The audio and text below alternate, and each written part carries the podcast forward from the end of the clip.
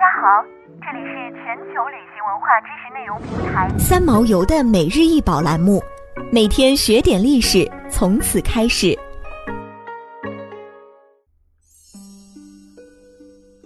每天学点历史，从每日一宝开始。今天给大家分享的是印第安战斗。印第安战斗这作品是一个以大理石为原材料而制作的雕塑。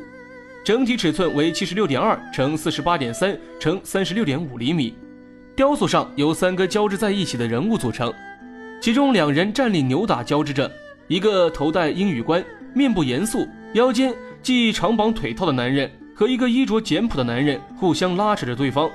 还有一个半躺在基座上的男人抓住其中一个男人身上的衣物，从而去制约他的行动。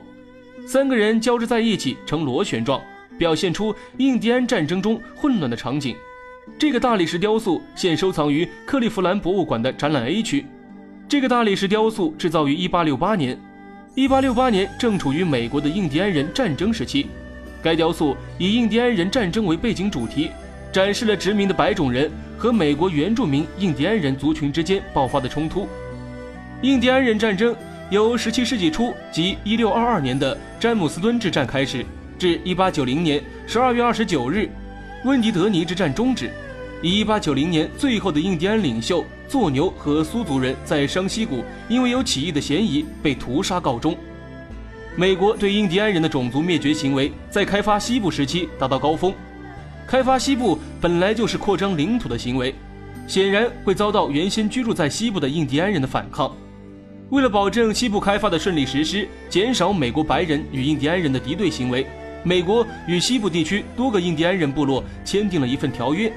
该条约以签订地点命名，被美国人称为《拉勒米堡条约》，印第安人称为《长草地条约》。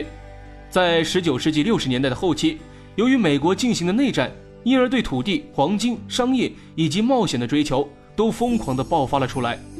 大批白人拓荒者蜂拥至中西部淘金，严重扰乱了当地印第安人的正常生活，遭到当地苏族人袭击。移民者和印第安人之间的对抗是无法避免的。1874年，达科达州的布拉克山发现了金矿。美国本来打算向印第安人购买布拉克山的所有权，但视其为圣山的印第安人不为所动，因此美国决定无视1868年美国和苏族及夏安族所签订的拉勒米堡条约，发动了这场内战。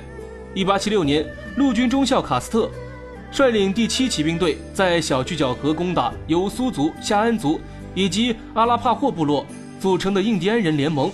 美国陆军伤亡惨重。这是一场具有里程碑意义的战争，它揭露了当时美国人和印第安人之间的历史悲剧。印第安战斗雕塑作者名为埃德蒙尼亚·刘易斯，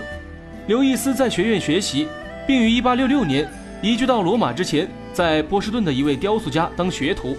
在美国原住民和非裔美国人的血统中，他成为第一位获得国际声誉的非白人的美国雕塑家。